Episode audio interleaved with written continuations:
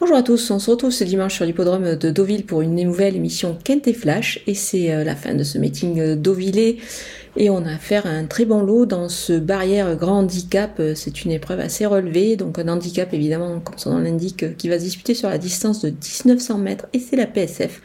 Donc on va avoir affaire quand même à des spécialistes de la surface. Il va falloir faire un choix parmi ces 16 concurrents au départ et on voit tout ça avec mon analyse.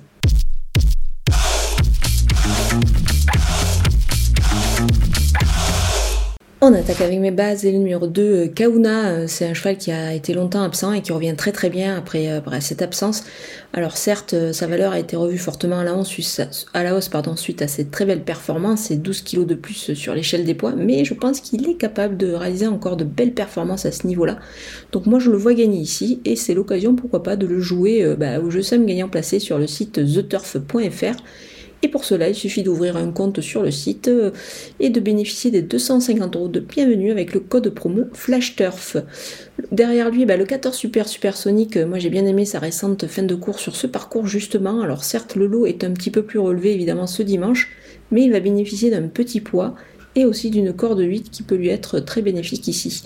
Le numéro 3, National Service, euh, il revient bien après une longue absence. Euh, c'est un cheval qui, qui me semble compétitif en 44,5 de valeur, donc attention à lui.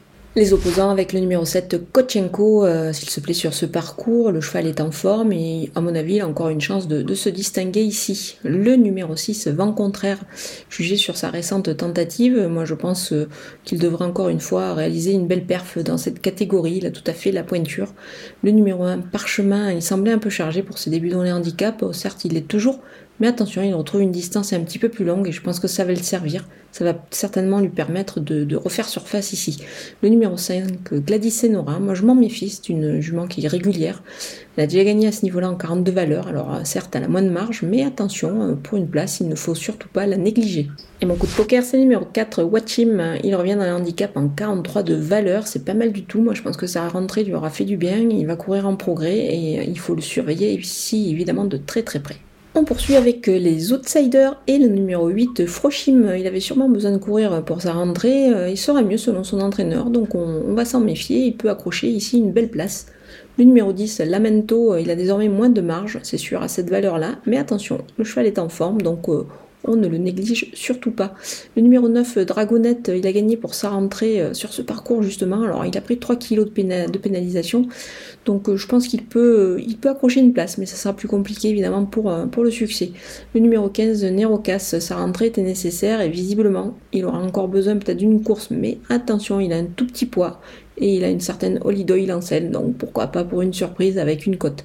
Le numéro 12, Mister Grenadine, une pénalisation de 3 kg euh, sur sa récente victoire, alors sa marge est un peu, petit peu plus réduite, mais on va quand même euh, le conserver, on va on va pas l'éliminer ici. On termine avec les délaissés et le numéro 13, Cléodore. C'est un cheval qui est régulier, mais le lot est quand même beaucoup plus relevé ici. Euh, moi, je, vais m'en passer. Je pense que ça va être compliqué pour lui.